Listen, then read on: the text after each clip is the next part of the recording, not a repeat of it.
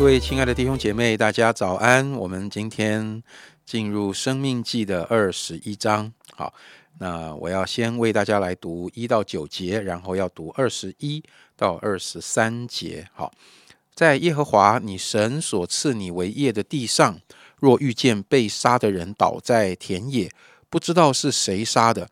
长老和审判官就要出去，从被杀的人那里量起。直量到四围的城邑，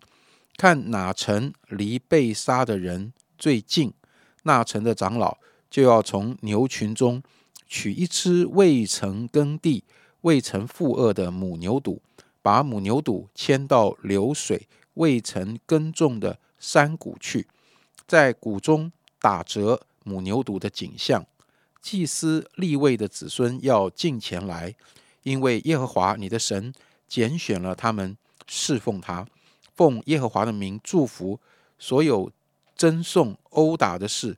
都要凭他们判断。那城的众长老就是离被杀的人最近的，要在那山谷中，在所打折景象的母牛犊上，呃，洗手，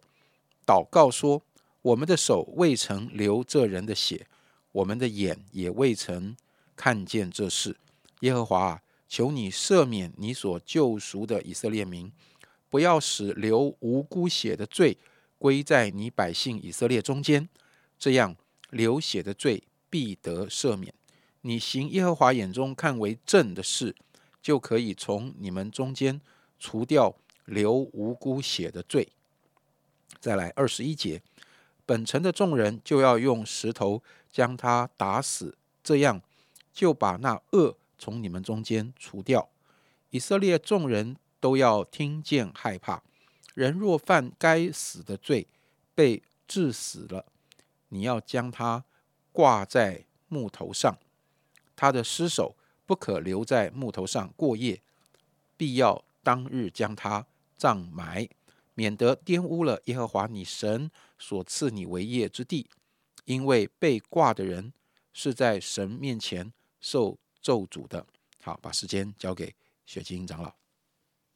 严正哥，呃，那个我们在呃今天的呃经文当中，大概可以分成五个大段。好，第一个部分呢，就是一到九节呢，是呃，就是来说明呃，如果找不到这个谋杀者的这个处理的条例是怎么做的。那十到十四节呢，是呃在谈呃取被俘虏的。呃，妻子啊的一个处理的条例。那十五到十七节呢，就是不可以擅立长子的条例，也就是说，长子的名分不可以随自己的喜爱来取代这样。然后十八到二十一节呢，是顽梗悖逆之子啊这个处理的条例。那最后呢，是呃这个犯死罪的人，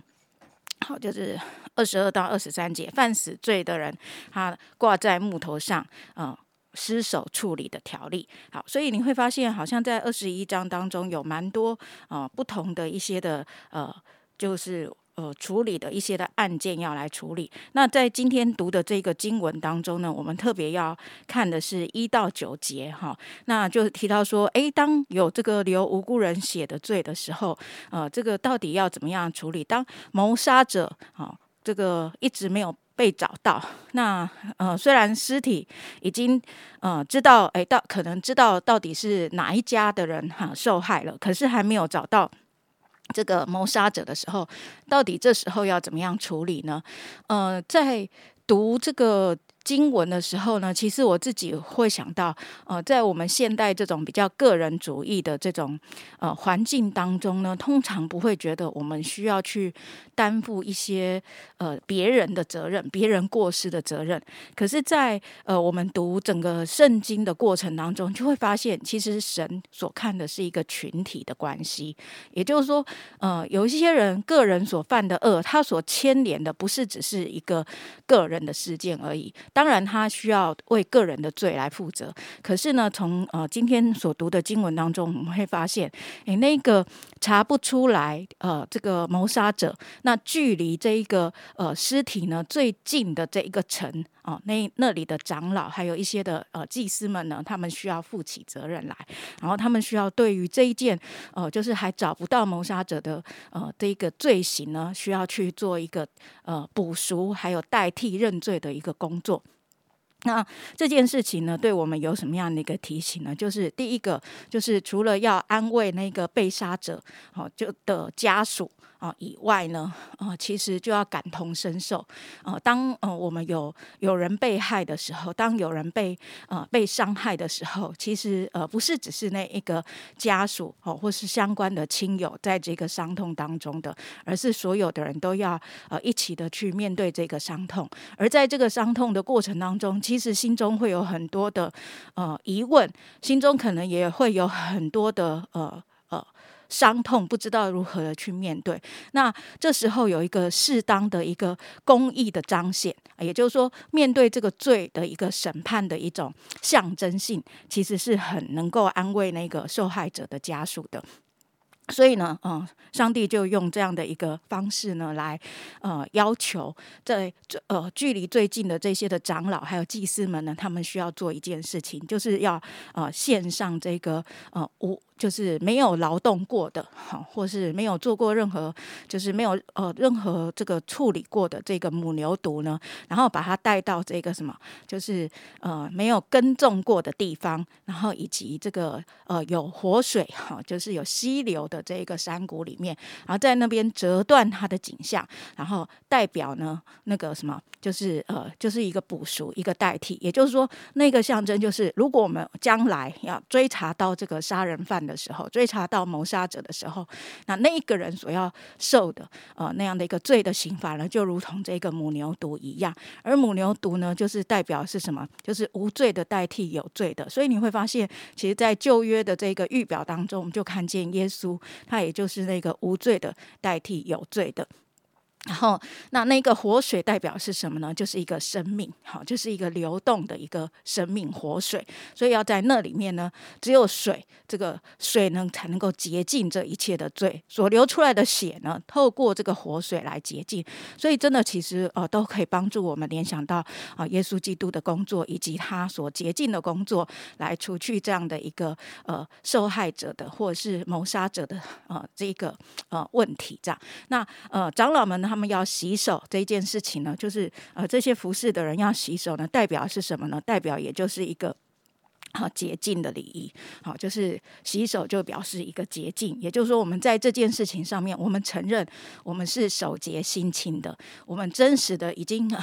努力的去查考了，努力的去追查了，可是还没有找到。可是，在这件事情上面呢，我们并不放弃，我们需要继续的来寻找出那一个呃伤害呃这个家属的人，这样子哈。所以你会发现，哎，这个罪恶的这个问题呢，是被带到众人面前的。那第二个部分呢，就是呃想要跟大家来分享的是最后一段。就是我们 刚才请呃严正长老念的那个部分，就是那个被挂在木头上的，也就是说犯死罪的人，哦，就是要把它挂在木头上，可是尸首不可以过夜。好，那为什么他说，因为挂在木头上的代表的是什么呢？代表就是被咒诅的。好，所以呃，其实呃，许多的解经学者他们并没有把这两段呃合在一起看啊，像我刚才所解释的，其实他是把它看成五个段落这样。可是我自己在读的时候呢，会觉得，诶，从另外一个角度来思考，是第五段的时候，你会发现，其实如果我们换一个角度，是说，如果我们找到那一个，为因为为什么要挂在木头上呢？通常都是犯死罪的人嘛。那在整个旧约的那个律法当中，什么是犯死罪的呢？通常就是杀人的。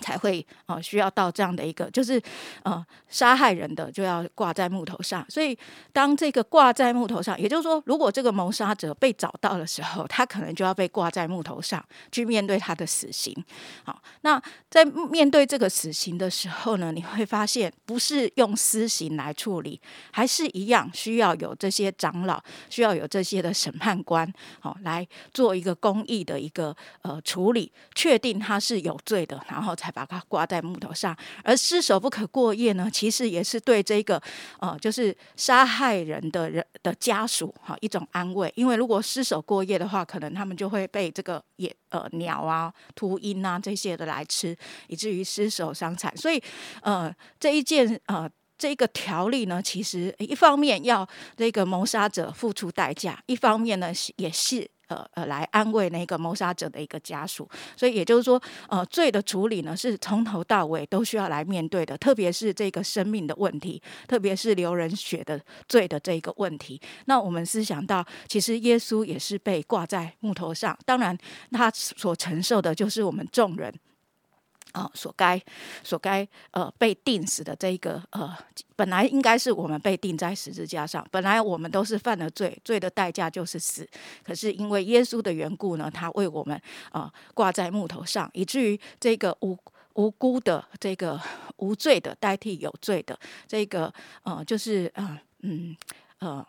义的代替不义的这一件事情呢，就真实的显明在呃我们的生命当中。所以透过这个旧约的这些经文的一个比喻，也可以帮助我们明白在新约当中耶稣所呈现的救赎。所以呢，我在想我们在个人的应用当中，其实有时候我们真的也可以为呃这个家庭或是呃这个。制度，或者是这个法律的制度，都能够有次序，而且不是动用私刑，不是用个人的方式去报仇。你会看见从头到尾，我们都呃，在这个旧约的条例当中，我们会看见需要有见证人，需要有呃有。什么样的规矩，而且是在众人面前处理这个罪的，而不是像现在有许许多的戏剧，好或是一些的影集，都是怎么样个人去报仇，个人去去去去呃做一个报复的行动啊。不管在怎样的一个光景当中啊，盼望呃这个法律的制度或者是家庭的制度都能够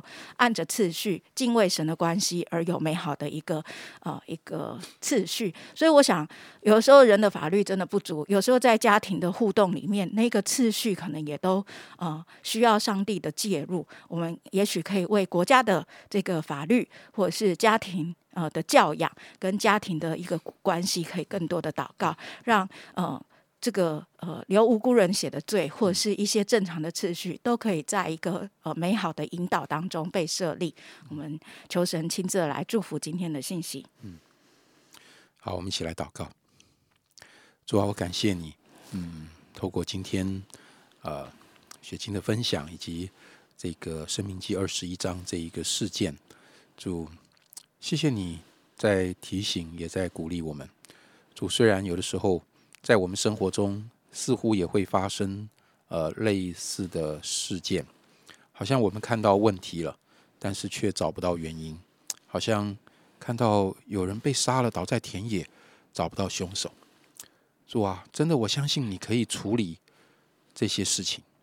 主，特别是那些在我们生命中好像只看到问题的结果，却不见得找得到原因的。主，并不等于找不到原因你就不能处理，我们就什么都不能做。主啊，我恳求你帮助我们，帮助我们可以常常把这些我们不知道如何是好的这些问题，我们带到你的面前。主啊，我们不只是要为自己呃寻求一个。呃，公益，我们不是为自己寻求一个平安而已，我们也渴望在这个过程中，主啊，你的心被满足，主啊，你的呃，你的真理被满足，主你的慈爱也被满足，主你所喜悦的次序也能够被建立起来。主，我们献上我们的祷告，虽然真的有的时候或许没有到出人命这么可怕，但是常常有好多的事情。我们不晓得该怎么办，我们有的时候也不太知道到底那个真正的责任归属是什么。但天父，我们实在乐意常常把我们所看见的带到你的面前，你给我们这样的一个权柄，你也给我们这样的一个机会，我向你献上感恩，让你的百姓在这个地上成为一群成就和睦、带来医治恢复的百姓。谢谢你，奉耶稣基督的名祷告，阿门。